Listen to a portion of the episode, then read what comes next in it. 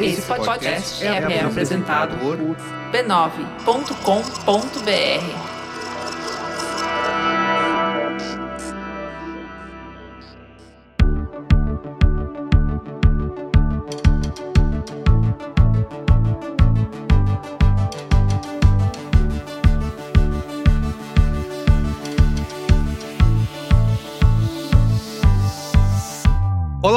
seja bem-vindo ao Código Aberto, o nosso podcast de conversas francas com os profissionais mais influentes do mercado. Eu sou Carlos Merigo e nessa temporada eu tenho uma companhia ilustríssima. Fala aí, Ana, como que vai ser essa nova temporada do Código Aberto? Olá, pessoal. Aqui sou eu, Ana Couto. Eu sou CEO da Laje e da agência Ana Couto. E sejam muito bem-vindos ao nosso podcast do Código Aberto. E nessa temporada a gente vai falar claro, de branding. Branding que vale. Vamos entrevistar líderes de grandes empresas, empresas que cresceram muito, que conseguiram destravar o valor e ultrapassar os desafios que a gente sabe que são enormes na construção de valor. Desafios de marca, de negócio, de comunicação. Então, tenho certeza que essa temporada de Branding que Vale vai ser muito inspirador, com muito aprendizado e principalmente que a gente adora, muita troca. É isso aí. Nesse primeiro episódio, tivemos o prazer de conversar com a Ana Gabriela Oliveira Lopes, que é diretora de Marketing Insights do iFood. Uma empresa, né, que obviamente todo mundo conhece e que revolucionou a forma como a gente pede comida e se tornou uma referência no setor de delivery na América Latina. Escuta uma amostra do que vem por aí. A gente é uma empresa de dados também, né? Não é só de, de aplicativo de entrega. A gente tem muitos dados, né? E a gente consegue medir bastante do que, das ações que a gente faz. Hoje em dia, assim, no, na era digital é muito mais fácil, por exemplo, você medir veículo, né? Do que antigamente. Mas eu ainda tenho um desafio na parte de, de branding, né? Porque tem coisas que são intangíveis. E a gente sabe que talvez eu não vou conseguir medir da forma como a gente mede em marketing performance, por exemplo. Ou que mede direto na aplicativo, ah, fiz isso daqui, gerou a conversão e, e, eu consigo atribuir. Em branding, assim, é difícil explicar, né? Como é que se atribui. Então, tudo bem, a gente tem as métricas ali de funil de marca, de preferência e tudo mais, mas assim, não, muitas vezes eu não consigo dizer, ah, exatamente o quanto que aquele evento, fiz o prêmio da música brasileira, me ajudou nas vendas. Não ajudou, porque não era esse o objetivo. Mas antes, Ana, conta aí para os nossos ouvintes como que eles podem se aprofundar nos temas que a gente vai discutir aqui nessa temporada do Código Aberto. Quer ter mais acesso a conteúdos interessantes e inspiradores? Não deixe de entrar para o nosso ecossistema de propósito, que é pela Laje que a gente tem uma plataforma de conteúdo e aprendizagem da agência na Cor. Ali você vai aprender método, você vai ter um network incrível de pessoas que são apaixonadas como a gente em branding, em geração de valor e fazer parte da maior comunidade de branding do Brasil. Não deixe de acessar a laje-ac.com.br. Sem mais delongas, vamos embarcar juntos nessa jornada, onde conheceremos pessoas e organizações que, através do branding, venceram desafios, inspiraram o mercado e cresceram com muito valor.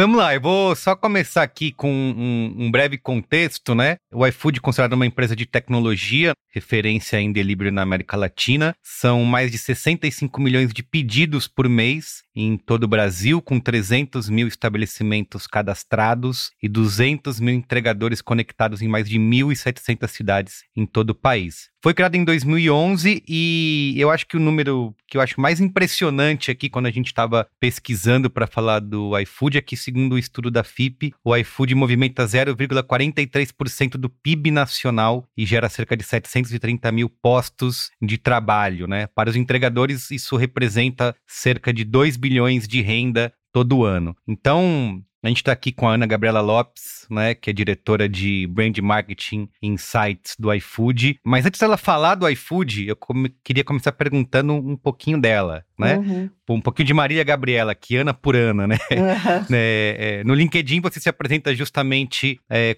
é, diretora de Brand Marketing Insights do iFood, tem um currículo incrível que passa por pesquisa, inteligência de mercado, inovação, redes sociais, mas isso a gente já sabe, tá lá no LinkedIn, todo mundo pode ver. O que a gente quer que você conte aqui só pro, pro ouvinte, para ouvinte do Código Aberto, é quem é Ana Gabriela Oliveira Lopes sem o crachá? Bom, primeiro, obrigada pelo convite aí de vocês. Muito bom poder contar um pouco da minha história e da história aqui do iFood. Então, falando primeiro da Ana Gabriela sem o crachá, é, sou aqui de São Paulo, cresci aqui, nasci aqui. Tenho uma filha de, de 12 anos chamada Nina, então uma pré-adolescente aí, vivendo uma fase, cada hora uma fase nova, assim, da vida dela e da nossa vida. Sou casada com o Newton já há bastante tempo e eu acho que eu posso falar assim um pouco mais sobre mim, que é um pouco do que me motiva, né? É, pessoalmente, eu gosto muito de. Primeiro, eu gosto muito de desafios. Isso é um pouco da minha vida pessoal, também profissional. Então eu tento sempre me desafiar e buscar coisas novas. E ultimamente, até por conta da, do que aconteceu aqui é, né, com a pandemia, acho que todo mundo se descobriu em novas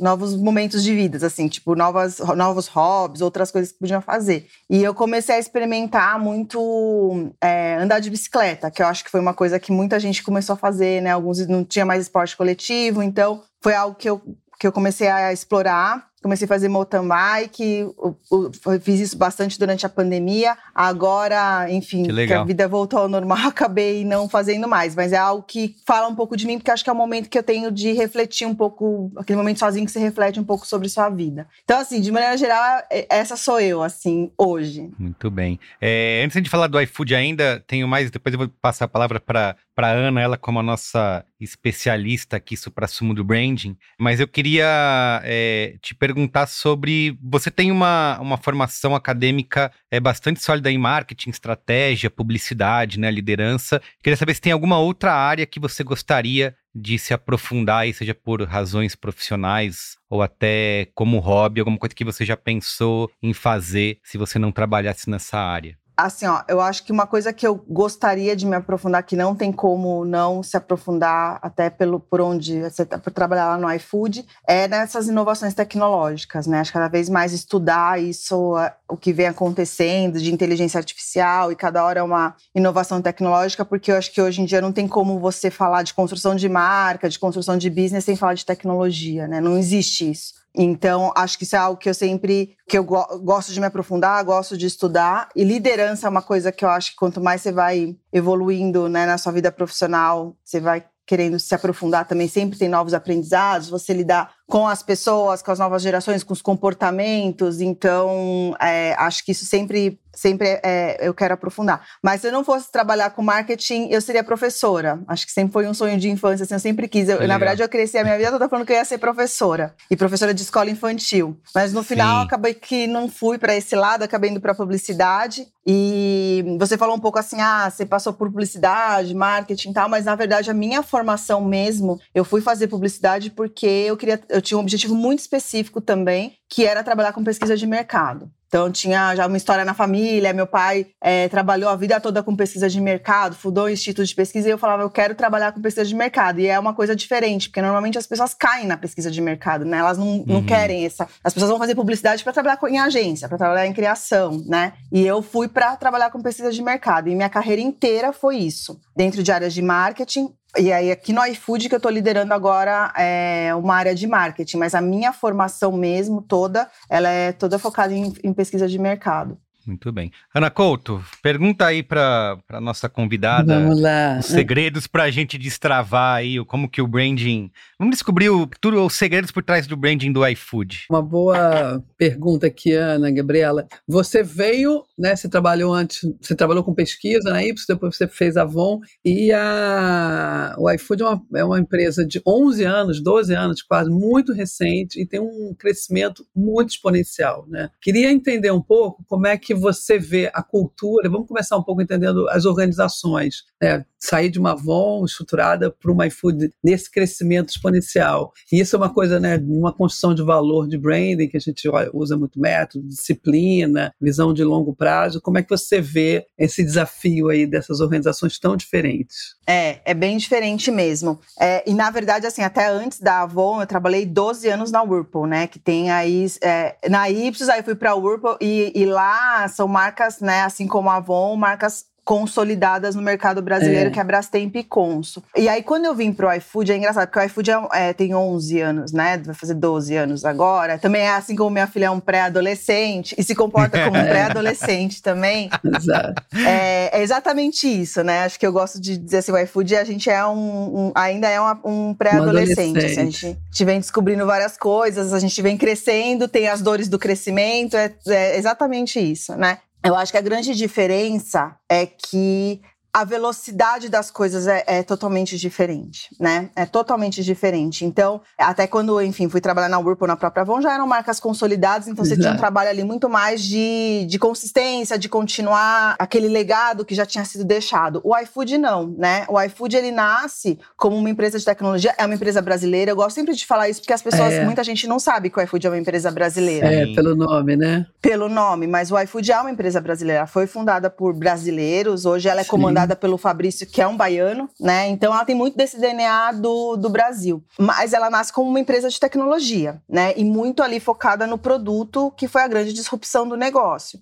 Né, o negócio ele muda quando a gente sai é, de um modelo, né? Inicialmente ali, que era o catálogo por telefone, que você ligava para uma central e pedia pizza, e você faz uma disrupção, e acho que isso é muito legal da história do iFood, né? Você faz uma disrupção de você mesmo. E acho que a inovação é isso, é você buscar se disruptar em você mesmo, né? Porque se você não se disruptar, alguém vai disruptar você. Né? Exatamente. Né? Quantos caíram por isso, né? Exatamente. Então o iFood ele nasce dessa disrupção de você olhar para o negócio e falar: não, dá para a gente colocar a tecnologia aqui e fazer diferente. Então ele nasce do produto, ele não nasce da marca, né? Ele não sim, vem, a, a, sim, vem um claro. produto e aí depois a marca ela é uma consequência disso. Então, hoje o que a gente tem muito da marca do iFood, de inovação e tudo mais, ela vem muito do que o produto construiu mesmo, que Sim. o negócio mesmo construiu. E aí a gente tinha um desafio muito grande logo no começo, que era mais do que só a construção de marca, você precisava construir a categoria. Então, quando a gente fala de awareness e tal, não era nem o awareness da marca, precisava, a gente precisava falar do awareness da categoria. As pessoas não sabiam como assim pedir, né, no aplicativo, o que, que é isso? Tinha que abrir a categoria. Sim. Então, essa já é uma diferença de quando você vai para uma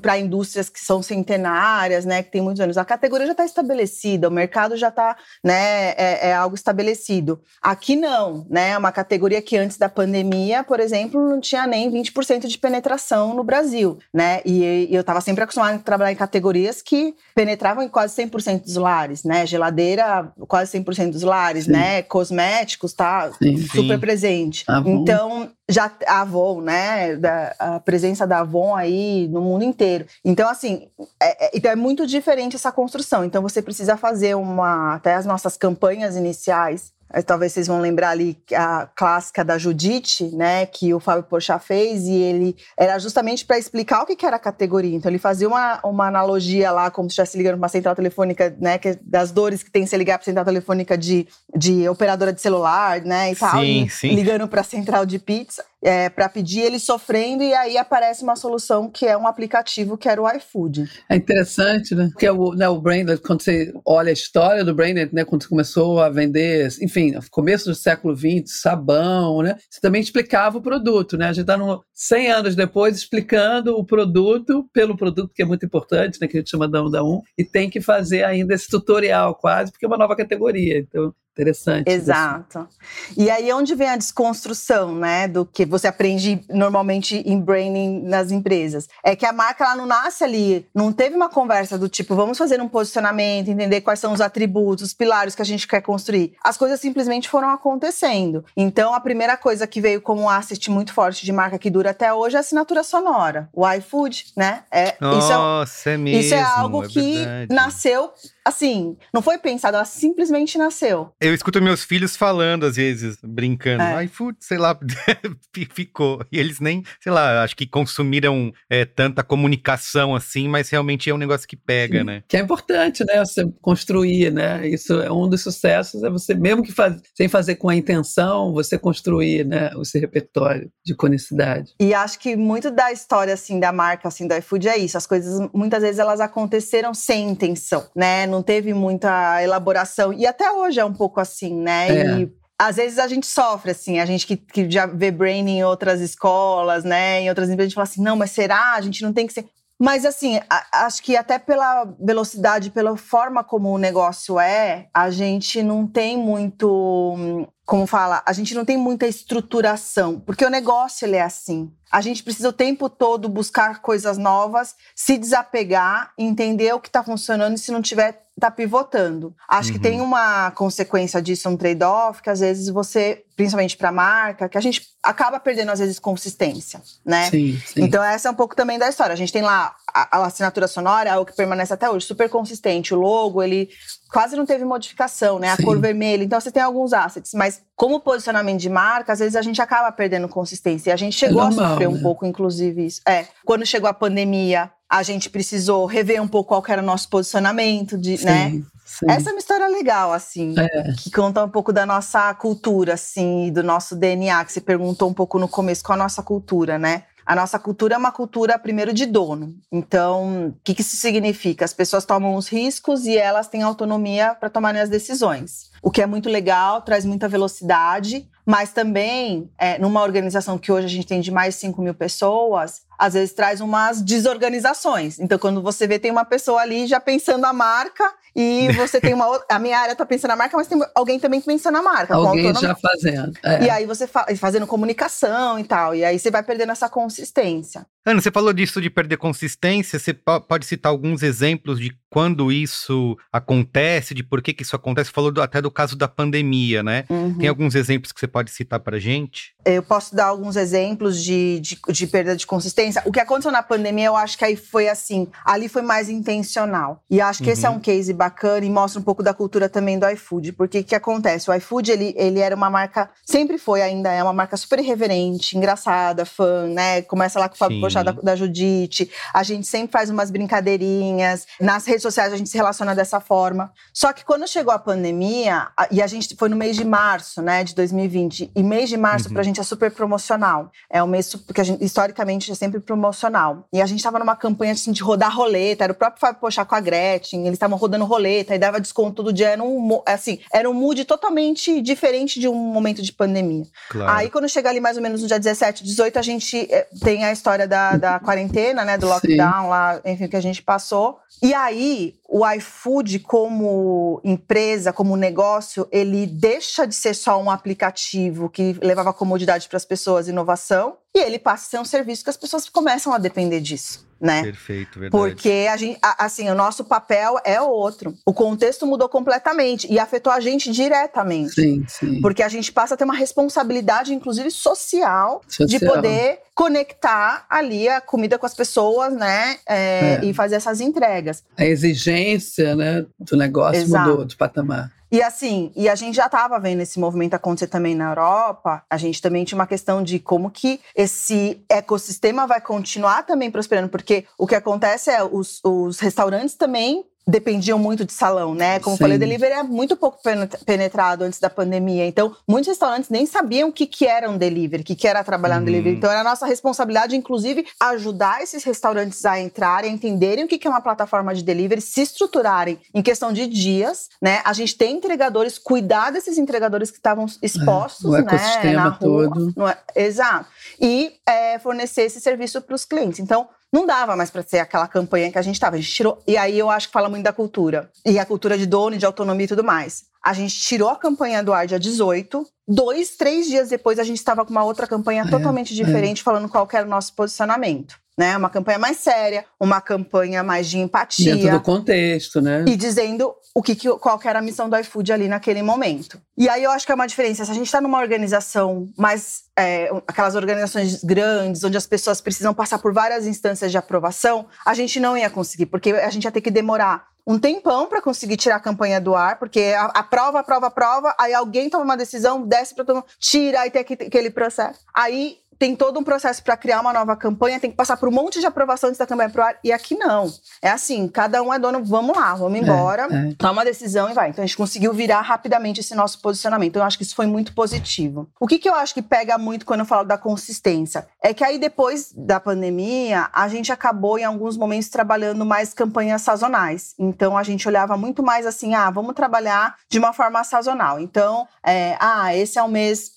tô chutando, né? Dos namorados, vamos falar de namorados. Esse é o mês do Dia das Mães, a gente fala das mães. Agora vamos falar de promoção, tem o, o mês de novembro que é super promocional. Vamos trabalhar assim. Mas aonde que estaria essa consistência, né? Então, e mesmo na própria campanha, muitas vezes a gente acabava é, não tendo é, essa consistência. E a gente já vem, já há quase um ano aí, é, perseguindo isso. A gente agora tem muito claro. E agora também, no momento pós-pandemia, é mais fácil você também tomar Trabalhar. as decisões, porque antes era sim, tudo meio imprevisível, sim. né? Muito. Então, às vezes, a, a gente tinha uma situação, sei lá, alguma crise, alguma coisa, a gente precisa é, rever responder. o que, que a gente está comunicando, responder, então tira a campanha do ar tal. Acho que agora a gente já está também num momento mais estável é, digamos assim, do ponto de vista de marca. Então, os eventos já voltaram. Então, assim, a gente consegue ter uma, uma plataforma de evento muito sólida. Então, eu consigo dizer hoje para você quais eventos que a gente né, vai patrocinar. Os que estão no território, que tem a ver com a cultura brasileira Exato. e que tem a ver com gastronomia.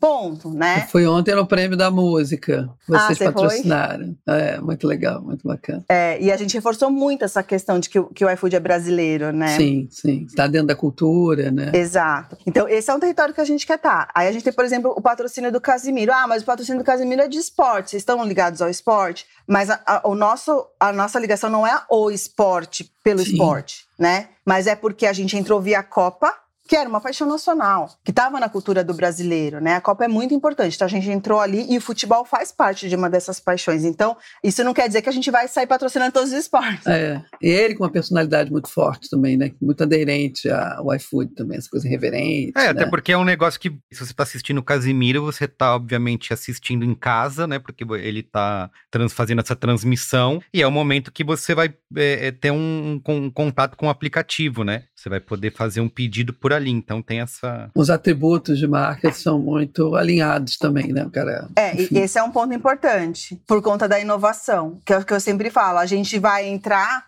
num patrocínio, qualquer ele que seja, dentro desses territórios, mas como eu vou entrar é através de inovação, porque o iFood é inovação, né? Então eu não posso entrar como outras marcas né, porque meu DNA é esse. Então, quando a gente entra no Casimiro, por exemplo, uma das nossas estratégias, justamente por ele ser um streamer, uma coisa totalmente inédita. A gente estava acostumado a assistir Copa na TV, sim, né? Sim, os mesmos sim. narradores e tal, e você vai para um outro, um outro lugar. Então, por isso que a gente falou, é ali que a gente tem que se estabelecer, porque. Uma nova categoria, como vocês abriram também, né? Então, Exatamente. Está muito alinhado com isso. Sabe que a gente começou a trabalhar com vocês, e essa, o, né, o branding tem método, processo, e a gente reviu todo o método por causa da agilidade. assim, gente, é muito mais rápido, então você começa também a entender essas empresas né, do século XXI aí crescendo com novas categorias, como também você tem que adaptar o processo, né? Porque são empresas muito diferentes de uma Whirlpool. E esse é um lugar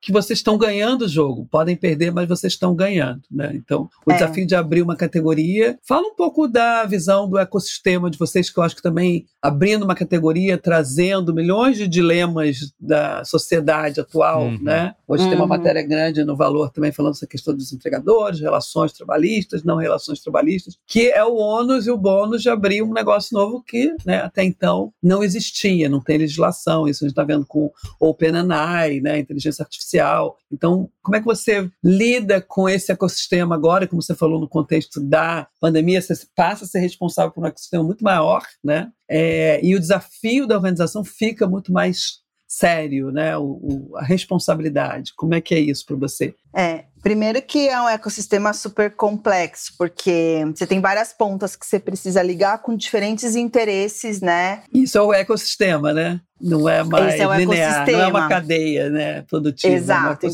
então já muda completamente já a sua lógica de, de, de, de operar. Cadeia né? produtiva. É. E aí com, envolvendo muitas questões novas, né? Então, essa questão do entregador é uma questão nova, né? Totalmente. Como é que você vai falar do futuro do trabalho? Mas a gente entende que a gente também é responsável por liderar essa discussão e puxar e trazer os entregadores para contribuir para isso, a gente conseguir conversar com os governos e poder trazer esse olhar do que é a nova economia, porque é novo para todo mundo, né? É, é tudo novo, mundo. assim. É, é como quando eu, quando eu conto para as pessoas como é trabalhar no iFood, eu nem consigo explicar direito o que é, porque é tudo muito novo, né? Quem nunca trabalhou, só trabalhando em empresas assim que as pessoas vão saber o que eu tô falando. Porque é muito novo. E a mesma coisa acontece quando a gente fala desses assuntos, né? É, desses novos temas que vão surgindo, da responsabilidade social que a gente vai tendo, que seja do, da questão dos entregadores, da questão trabalhista. A gente precisa discutir a toda a legislação, porque ela foi construída num modelo que não, não é mais a realidade de é, hoje. É, caducou, né? E a gente quer participar desse diálogo, a gente quer fazer parte disso, a gente quer poder construir isso junto, né? porque a gente entende que isso vai beneficiar todo o ecossistema. Claro. A gente precisa estar tá na questão, e aí hoje eu acho que, independente de empresa de tecnologia, startup, enfim,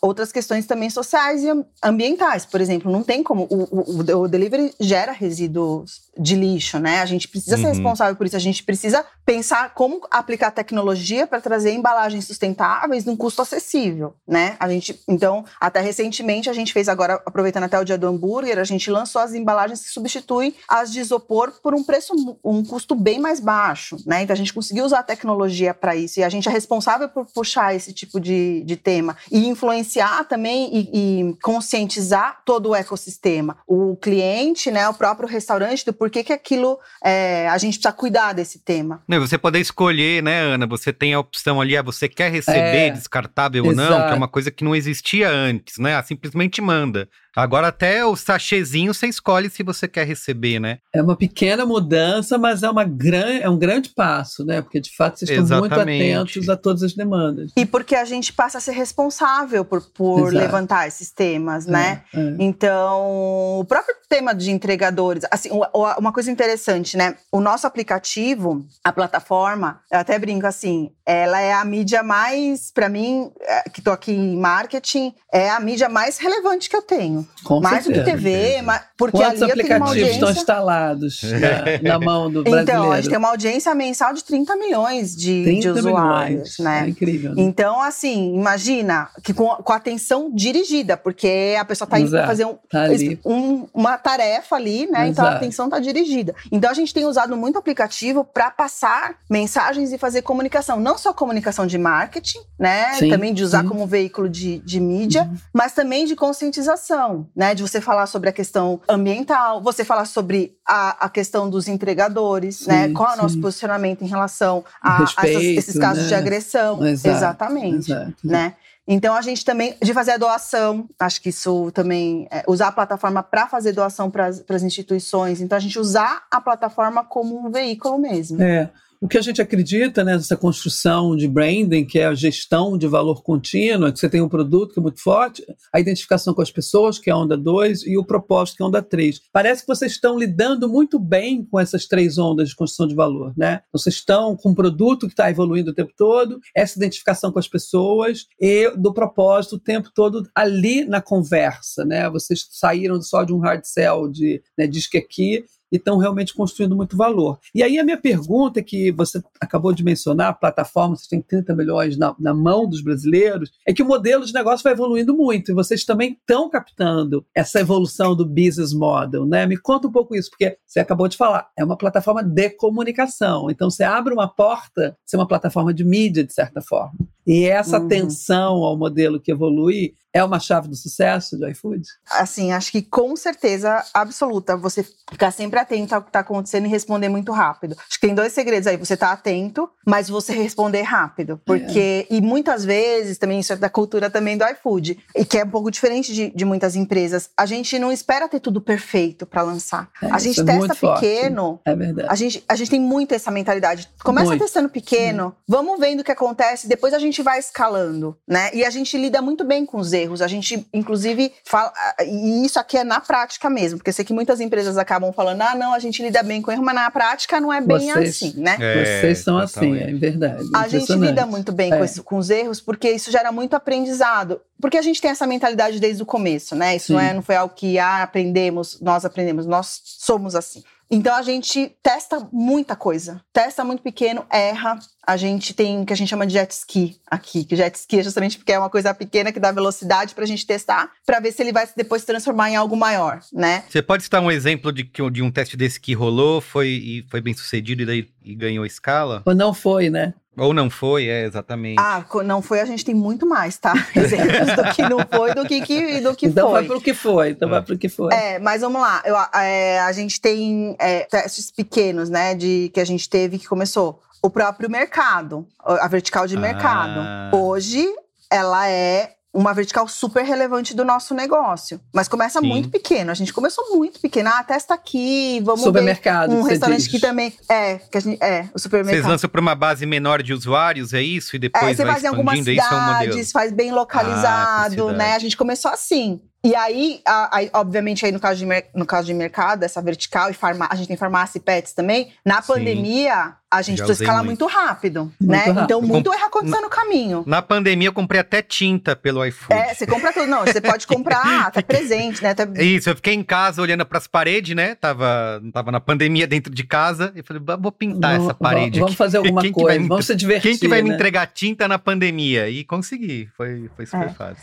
Mas muitos também não deram certo, assim. A gente te- Sim. testa muita coisa que não, não dá certo. Acho que em comunicação mesmo, né? A minha área mesmo, assim, a gente às vezes testa uma. A gente testa, às vezes, um canal, né? um- Uma mídia. A gente quer ser sempre o primeiro a testar. O, o próprio Casimiro é um caso que assim, a gente falou, a gente vai testar. Eu, eu sempre conto esse case dessa forma. Ah, Ali era muito claro assim: se ele flopasse, a gente ia flopar junto. Mas se Sim. ele estourasse, a gente ia estourar junto. E a gente arriscou, a gente apostou, porque era uma aposta. No É. começo, eu lembro que eles estavam procurando os patrocinadores e todo mundo tava meio assim: ah, mas como é que vai ser isso? Mas a gente É. vai sair de uma Globo, né? Lógico. E vai. exato. A gente exato. falou, meu, a gente vai apostar. E a gente vai começar. E a gente começou um pouco disso. Vamos começar pequeno, a gente começa ali numa parceria com outro patrocinador que também tava lá, que era o McDonald's. Aí a gente foi colocando uma. Foi- foi aí hoje a parceria ela te- demora um, um ano, né? Então a gente faz isso. Mas teve campanha também minha que a gente testou e não deu certo. Sim, assim, a gente sim, tirou do sim, canal, não funcionou. E essa, esse lugar de testar muito, ousar muito, tem um denominador aí que é importante, quer dizer, vocês estão testando vários modelos de negócio, a gente sabe que o modelo de negócio de entrega somente é um negócio difícil no mundo inteiro, né?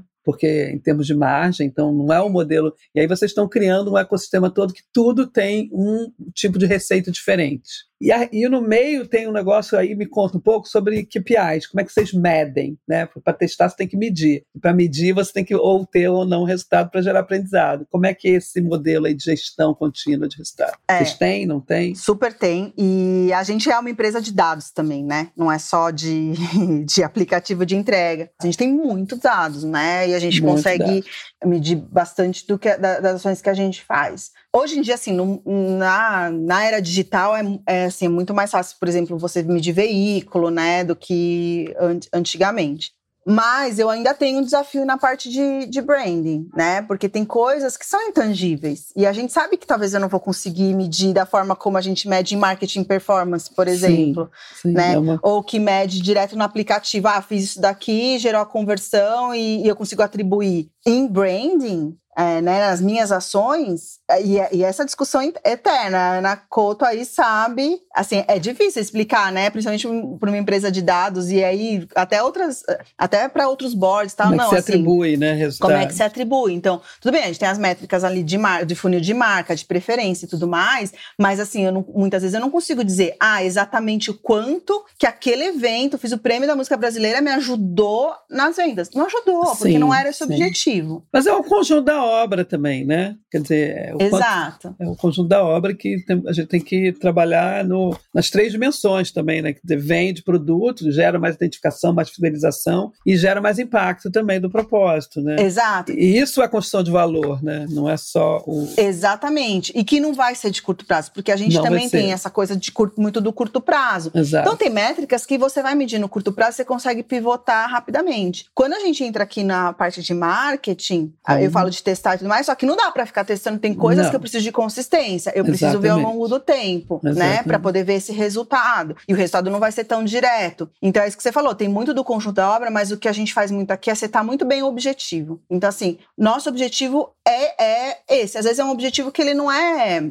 é não é tangível financeiro de curto prazo. Não é tangível. É, mas esse é nosso objetivo. E a gente tem que acreditar que a gente está fazendo o melhor para atingir. Aí, dali a algum tempo, a gente vai começar a ver alguns indicadores. Muitas vezes, indicadores também é, via pesquisa de mercado, né? Do próprio percepção, percepção, de marca, e você começa a ver esse, esses indicadores mexerem. E eu costumo dizer muito que assim, as ações que a gente faz em marketing, ela serve até, eu falo assim, é muito como um colchão, porque depois entra ali marketing performance, que é até uma outra diretoria, que a hora que ele vai fazer ali o, o, o CTA ou para fazer é. o last click é o que vai fazer é o que vai ajudar ele a converter. Muito mais fácil do que se eu não tivesse meu trabalho. Exatamente. tudo melhora. Tudo melhora né? Com menos dinheiro com CAC melhora. O branding e a performance juntos com certeza tem um resultado muito mais eficaz né? Muito muito muito interessante. O que, que é uma dica para você trabalhando né, nesses últimos quatro anos nessa organização que você não deixaria de. Né, e a gente tem muitos outros clientes, enfim, pessoas no mercado que têm esse desafio de crescimento. É, o que, que você acha que é fundamental para um crescimento rápido, mas com construção de valor, né? Você pode crescer e é uma, é uma, é uma dúvida. Só crescer hoje em dia nesse mercado, né? É difícil, o dinheiro não está mais tão fácil. Vocês nem são uma startup, vocês já são uma empresa grande, né? É. Mas tem muita gente nesse movimento de crescimento, muita gente estagnado no crescimento também, né? Já estabeleceu um certo patamar e não consegue evoluir. Isso também é muito mortal para as orientações, né? Quando você estagna ou não consegue crescer. O que, que você acha que é um, uma dica aí para quem está nos ouvindo de quem importante fazer? Talvez eu vou ser mais assim, é, clichê aqui, meio romântica em dizer que, mas eu acho que tem muito impacto, sim, que é você precisa ter uma organização com uma cultura muito alinhada nesse pensamento de, de crescimento, né?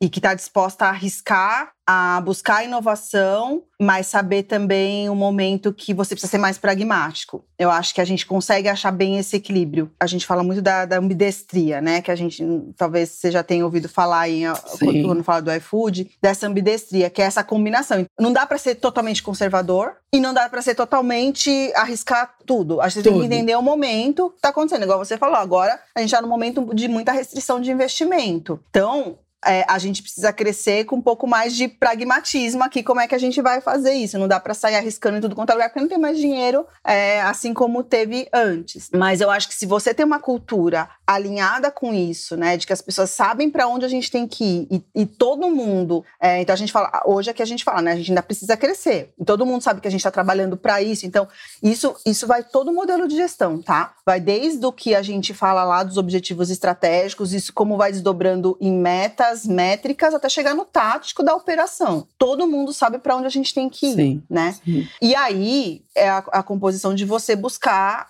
aonde você vai se disruptar. Então, assim, a gente é incansável, assim, em buscar aonde que a gente vai inovar, quais são as novas oportunidades, o que, que tem para trazer. A gente é incansável, assim. É, ninguém se acomoda, não. É algo que a gente está o tempo todo buscando para crescer. Deixa eu te fazer uma pergunta. A gente, né, em várias empresas que a gente trabalha, tem o, o pêndulo do to, o branding totalmente descentralizado e o branding muito centralizado e todas as ações saem. Vocês, como é que vocês se veem nisso? A gente sabe que vocês são muito rápidos, tem squads que vão trabalhando. Qual é o pêndulo? O pêndulo está onde? Então, acho que a gente fica também nesse pêndulo, tá? Acho que não dá para ser nenhum lado nem o outro. A gente, igual assim, a ambidestria, a gente vai entender no momento também. Então, já teve momentos que a gente descentralizou no sentido de, cara, a gente tem aqui os direcionais e as pessoas têm autonomia e liberdade para irem fazer. Só que chega um momento que isso gera um caos e gera uma inconsistência. Aí é a hora que, eu, que, eu, que a gente puxa e fala assim: não, gente, agora a gente precisa de um pouco mais de disciplina né, foco, porque aí começa assim, você começa a perder foco, aí quando você vai ver tem um monte de iniciativa acontecendo e ninguém tá priorizando mais nada. Então aí você fala, não, agora é o momento de ter foco. Dali um tempo, você fala, não, mas agora já é o momento da gente começar. Então a gente precisa saber lidar com isso. Então acho que não tem muito. Isso é uma grande diferença de, de muitas empresas assim que eu vejo. Não tem uma regra, não é engessado. Né? Não é assim, é o que a gente precisa fazer naquele momento, é você avaliar o que acontece naquele momento e você fazer. Então, hoje. Dá o comando certo. Né? É, hoje a gente tem. É, a gente, no, no, final do ano passado, a gente teve que centralizar um pouco mais, para a gente dar uma organizada na casa, ter mais consistência. Agora a gente já tem um pouco dos territórios um pouco é, já mais estabelecidos, as pessoas já, né, as pessoas já estão já entendem um pouco mais, então agora a gente solta um pouco. Daqui a pouco vai chegar um monte de gente nova, vai aparecer uma outra unidade de negócio, vai aparecer um, né, um outro jet ski, alguma coisa, a gente vai precisar trazer todo mundo de volta. Então a gente é assim né? Sim. Eu queria te perguntar, Ana, sobre você falou dessa questão de criar uma categoria, né? Que eu acho que é o mesmo ponto quando a gente até discute é, Netflix, né? E serviços de streaming, eles também tiveram esse desafio de ter que criar uma nova categoria, um novo modo de consumo, ter que ensinar as pessoas que tinham um jeito diferente de você consumir conteúdo, e aqui o mesmo caso com o iFood. Mas, de novo, comparando com a Netflix, da mesma maneira, você nesse caminho vão surgindo diversas, diversas outras marcas concorrentes e vai se acirrando o mercado nessa disputa né, pela, pela atenção das pessoas, pelo clique das pessoas, né, no fim das contas. É, como que o, o, a marca iFood, quais são os elementos que o iFood tem trabalhado para se diferenciar dessa concorrência? A gente sabe que, pelos números que a gente tem aqui, né, o iFood ainda é, é a grande marca, né, mas enfim, tem vários outros entrantes aí tentando beliscar um pouquinho. Como que você vê esse papel do iFood de continuar se diferenciando aí diante dessa uhum. concorrência? Acho que, assim, tem coisas que é bem básica, assim, tá? Não é assim, ah, nossa, a gente tem uma super receita de diferenciação. Acho que quando você. E, e, é bem básico de marketing, assim, de livros de negócio que a gente fala tal se você consegue oferecer um bom serviço, uma boa experiência, você já está se diferenciando, né? Então uhum, a é. gente a gente tem é isso, né, muito como uma vantagem. Acho que é, é, muito complexo trabalhar todo o ecossistema e agradar todo mundo. Enfim, não acho que a gente também agrada todo mundo. Sempre vai ter, né, algumas críticas, mas eu acho que quando a gente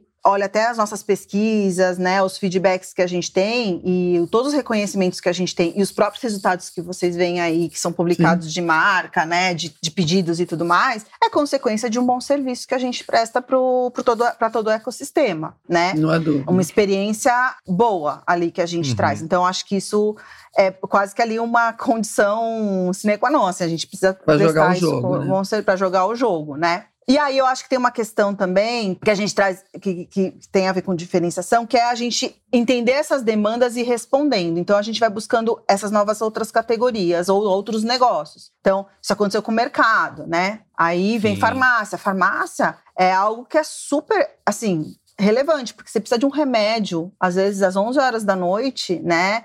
Seu filho está com febre, sei lá, você precisa. Você vai lá, pede, o iFood entrega ali super rápido. Teste de Covid. Nossa, Ana, você me lembrou uma história que eu pedi uma vez um remédio, justamente isso. Minha filha estava com febre, tinha acabado o, o antitérmico. Eu pedi na farmácia, entrega assim, 11 da noite. O entregador veio. Ele ainda, assim, ele chegou no horário, nem atrasou. Ele pediu desculpa, porque ele falou: não, você, quando eu vejo que é farmácia, essa hora da noite, eu sempre tento ir mais rápido, não sei o quê. E eu falei: putz, ele nem precisava, né, ter se preocupado com isso, né? Não era. Mas ele falou: não, podia ter chegado mais rápido e tal. Fiquei, fiquei sensibilizado pela, pela, pela postura, né? sensibilidade né? dele dele, é, né? É, é, exato. É isso. Isso faz diferença. Né? Faz, né? exato, exatamente. Faz diferença. Um, um breve comentário que é. você fala, pô, pessoa se preocupou, né? É. é. E aí, assim, a gente também hoje tem a fintech. Por quê? Porque a gente vê também. E aí é engraçado. Vocês porque a gente, não são uma fintech? Nós somos uma. Já temos uma unidade de negócio fintech. Já somos, assim. Tem, a gente tem uma. Assim como eu tenho uma vertical de mercado, a gente tem uma vertical de fintech que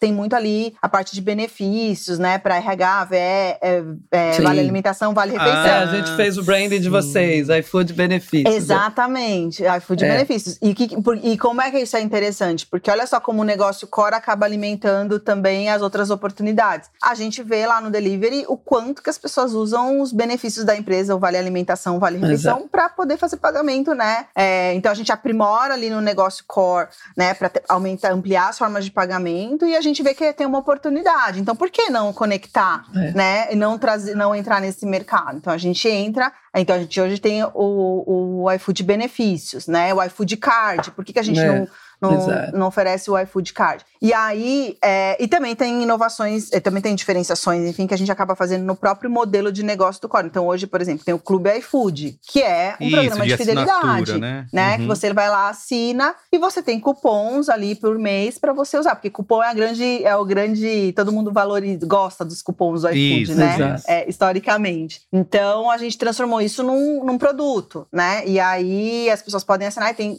outras N vantagens e benefícios ali. Então, é que eu falei, a gente é incansável, assim, a gente tá sempre buscando. E, e, e tem, é um, garanto pra é. vocês, tem um monte de outros projetos em estudos, outros, deve ter uns dezenas de jet skis agora acontecendo no iFood. Tem umas palavras, né, que a gente usa bastante, mas eu acho que vocês estão colocando muito na prática, né? É ser client driven no sentido de atender todos ali é, na plataforma de serviço, uma plataforma de serviço, vocês têm construção de ecossistema, né? E trazendo consistência para essa marca que nasceu como iFood, até, até o nome, né? Hoje vocês extrapolaram muito mais o nome. Tem uma marca que faz muito além de só entrega, né? De comida. É, você vê essa transição, você vê isso como assim, não tem. Você pega a Amazon, né? Qualquer plataforma que constrói valor está precisando estar tá muito atenta a isso. Vocês têm ambição de chegar, e aí eu acho que o Diego Barreto, que também é está no nosso advisory board, como é que você você vê a construção de valor de uma marca brasileira no contexto global.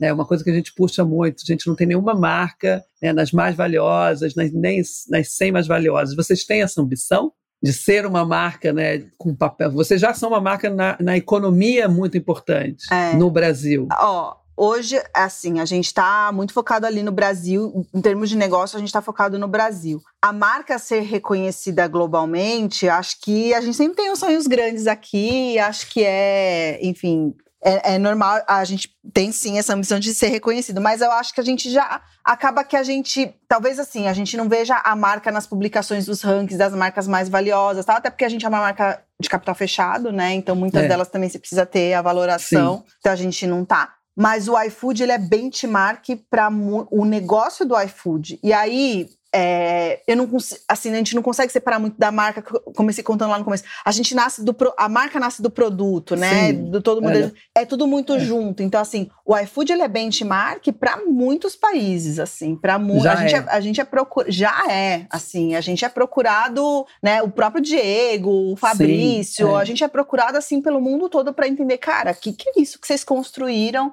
é no Brasil? Fora do Brasil. E dentro do Brasil também, mas fora do Brasil a gente também é, né, muito procurado. O nosso próprio, a Prozos, que também é, que é um dos nossos investidores, tem vários negócios, a gente sempre é case ali para eles, para os né? As outras empresas que eles trabalham. A gente sempre, nosso case é sempre diferenciado. Todo mundo quer saber o que, que a gente fez aqui, né? É Como verdade. que a gente trabalha. Tem sempre essa curiosidade. Então, a gente já é benchmark. Eu acho que, enfim, aí se tornar uma marca valiosa e tudo mais, enfim, tem outros aspectos aí é, dessa questão do, mais de ser capital aberto, fechado. Mas quando a gente mede. Mas já virou uma referência. Já né? virou uma referência. E quando a gente mede, né, vê as pesquisas e publicações e tudo mais, a gente acaba sempre saindo, né, como uma marca, né, a mais amada, a mais preferida, que faz a diferença na vida das pessoas. Então, acho que isso também já é um reconhecimento e a gente quer continuar sendo, assim, referência. E esse contexto de vocês puxarem a economia para frente, né? É, o Diego fala muito isso, né? A nova economia do Brasil. O Brasil é uma economia que precisa evoluir para serviço, vocês estão respondendo a isso.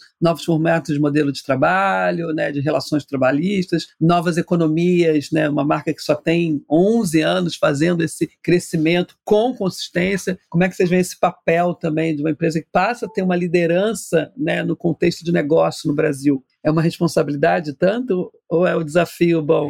É justamente a palavra que eu ia falar, é uma responsabilidade, né? É uma super responsabilidade, porque você vira exemplo, né? E você, todo mundo quer saber como fazer e você vira um agente é. de transformação. Né? Exato. Né? Isso é muito bonito, né? É, você vira um agente de transformação. Então, até e eu acho muito legal assim, a gente tem ter esses porta-vozes que que dedica muito o tempo ativos. dele, o próprio Diego, né? Ele dedica o tempo Sim, dele para poder fazer um movimento que vai além do iFood, né? Total. Que beneficia o nosso país, que beneficia, né, o próprio Economia como um Fabrício, todo. né? Hoje ele, ele dedica uma boa parte do tempo dele para poder é, transferir esse conhecimento, para poder influenciar, para poder fazer essa transformação. Então, eu acho isso muito legal, porque é, é, não é, a gente não está olhando só para o nosso negócio, né? A gente está olhando para uma transformação é, no país. E é muito engraçado, porque logo quando eu comecei a trabalhar, eu lembro que, como eu trabalho com pesquisa, eu lembro que falava assim muito: não, informação é confidencial, você não pode dividir com ninguém, é vantagem Exatamente. competitiva, você não Exatamente. pode dividir o que você. É, E aqui não, a gente quer mais é dividir, porque a gente quer que outras empresas compartilhem com, a me- com o Exato. Mesmo pensamento que o nosso, de nova economia e tudo mais, porque a gente sabe que todo mundo vai ganhar com isso. A gente vai transformar o nosso país, né? Exatamente.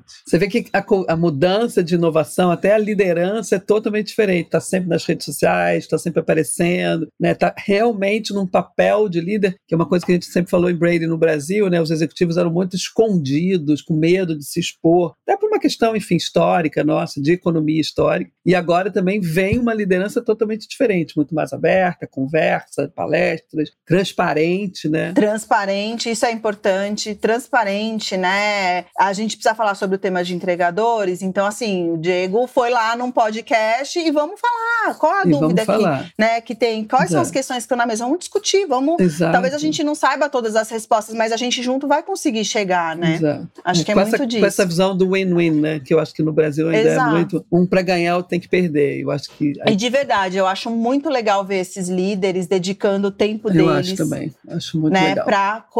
pra ir além do Influenciar, iFood. Né, exatamente. pra, exatamente. Influenciar. É. Vai costumar, e aí vem o propósito de vocês também, né? Aí o propósito fica muito tangível e a liderança é muito responsável por isso. Muito legal. Muito bem, então a gente estamos chegando aqui nos nossos minutos finais. Antes da gente chegar no nosso bloco para encerrar aqui, Ana Couto, você tem mais alguma questão aí que você acha que ficou faltando que a gente deveria fazer? Não, eu adorei. Eu acho que é um exemplo, assim, que eu acho que né, a gente tem várias organizações que estão Isso. no modelo mais burocrático, mais processual, né, mais de uma organização mais hierárquica, e vocês vêm com um exemplo muito diferente, que a gente aprende muito trabalhando com vocês, e eu acho que é uma influência enorme para todos que estão nos ouvindo, assim, como fazer né, essa construção de valor nesse mundo VUCA, né, muito complexo de navegar, mas vocês estão fazendo um trabalho incrível, então parabéns é, pelo trabalho e pela liderança de vocês. Eu que agradeço. Muito bem, ó, pra gente encerrar, eu queria fazer três perguntas rápidas aqui para você para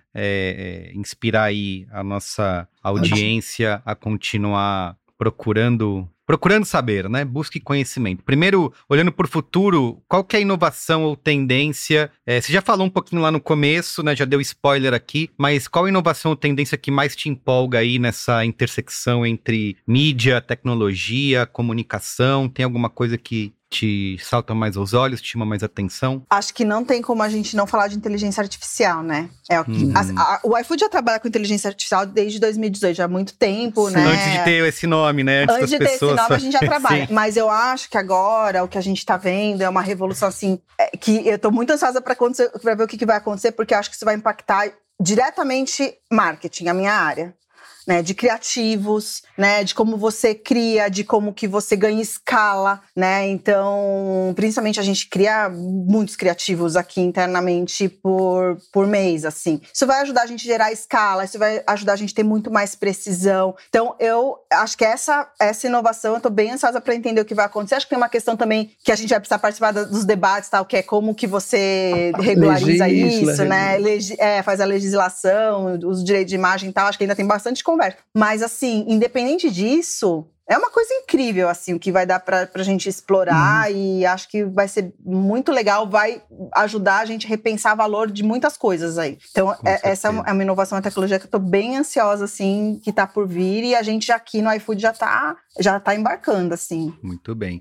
E aquela pergunta clássica, né? Se você pudesse voltar no tempo e dar um conselho para você mesma no início da sua carreira, qual seria? Ah, eu acho que eu, olhando hoje o que eu tô vivendo, eu falei, falei assim. Por que, que você não foi antes pra. Tipo, por que, que você não entrou no iFood logo quando ele começou pra ver esse início? Porque quando eu cheguei em 2019, era um começo, assim. É, Sim, Mas era, era um come... era 2019, já tinha assim, era relativamente nova, a empresa era bem menor do que era. Mas eu queria ter vivido, assim, sabe? A história que Sim. Garagem. algumas pessoas. Que o Fabrício Sim. vive. É, sabe, assim, de você É. ver esse negócio transformando. Eu vejo algumas pessoas que estão aqui, a gente fazia, sei lá, comemorava porque tinha feito um milhão de pedidos, sabe? Assim, e hoje a gente Uhum. faz seis vezes mais, é, 60 vezes mais. Então, assim, 60 vezes, né? Incrível. ter visto isso- essa história assim desde o começo, sabe? Acho que era isso, assim, ai, arrisca mais, porque acho que também é, tinha uma questão, era tudo muito novo, né? Talvez. Claro, Nem, acho que só nós, me né? chamasse também lá em 2011, eu ia falar, não, minha filha Isso, nascendo, isso. não, não É. vou arriscar, né? É. Mas hoje, olhando pra trás, eu falaria, não, eu queria ter vivido isso. E ser engenheiro de obra pronta é mais fácil, né? É. E uma outra coisa, só, só para fechar assim, que eu poderia falar para mim mesma, é, tem muitas competências que hoje são valorizadas que não eram as que eram na minha época da escola, por exemplo. Exato. Né? Então, que eu vejo, por certeza. exemplo, na minha própria filha, assim, eu falo muito para ela a habilidade de você se relacionar. De você conseguir construir as coisas colaborativas em grupo, de você aprender a dividir né, o coletivo. Isso é muito mais É, importante é. hoje em dia, na nova economia, do que era antes não, não era isso, mas a nova economia ela vive disso, vive de colaboração, vive de compartilhamento. E nas próprias escolas, né, Ana? Eu tenho, eu tenho visto isso na escola dos meus filhos, né? Eu não tinha nada esse, essa conversa na minha época de escola e eu vejo que as crianças trazem isso, essas conversas, né, de coletivo. É, o Exato. coletivo é muito forte. O que mais que É. precisa para um profissional do século XXI?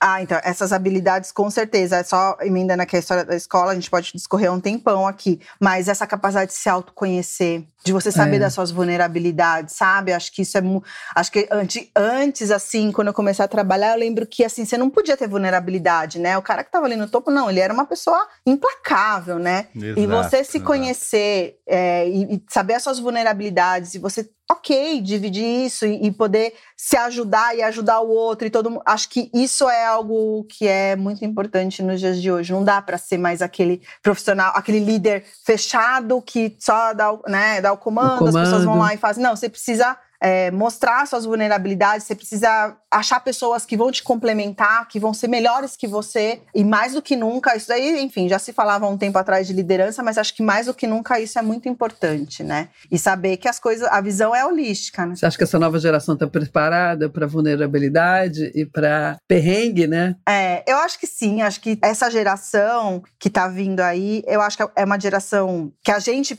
das gerações anteriores, precisa aprender também a lidar. Sim. Mas são pessoas, são uma, uma geração muito mais consciente do papel, do propósito, né? Tudo Sim. que a gente falou lá no começo, acho que são já eles já têm isso dentro do DNA deles, essa questão mais colaborativa, da questão da empatia. Acho que a gente fala muito mais sobre essas questões, né? E, e, os, e os modelos únicos foram desconstruídos. Então são- é uma geração que tem vários modelos de liderança. E Exato. tudo bem, é plural mesmo, né? Então eu acho que eu aposto que essa geração aí vai fazer uma grande transformação. Muito bem. Isso também. Então é isso, gente. Incrível a conversa. Poderíamos, como sempre, é, que eu falo quando a conversa tá boa, poderíamos ficar mais duas horas aqui falando. Obrigado, Ana. Até a próxima. Obrigada, Ana. Obrigada a vocês, viu?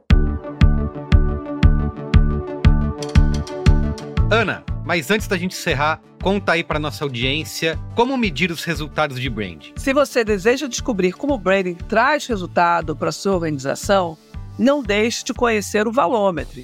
São dados que, a partir dos consumidores, conseguimos avaliar e entender o que mais traz impacto positivo, o que mais traz resultado e, principalmente, como priorizar as ações nas ondas de valor. Não deixe de avaliar, porque gerir valor é gerir resultados. Obrigada por estar conosco nessa jornada e nos vemos com certeza no próximo episódio.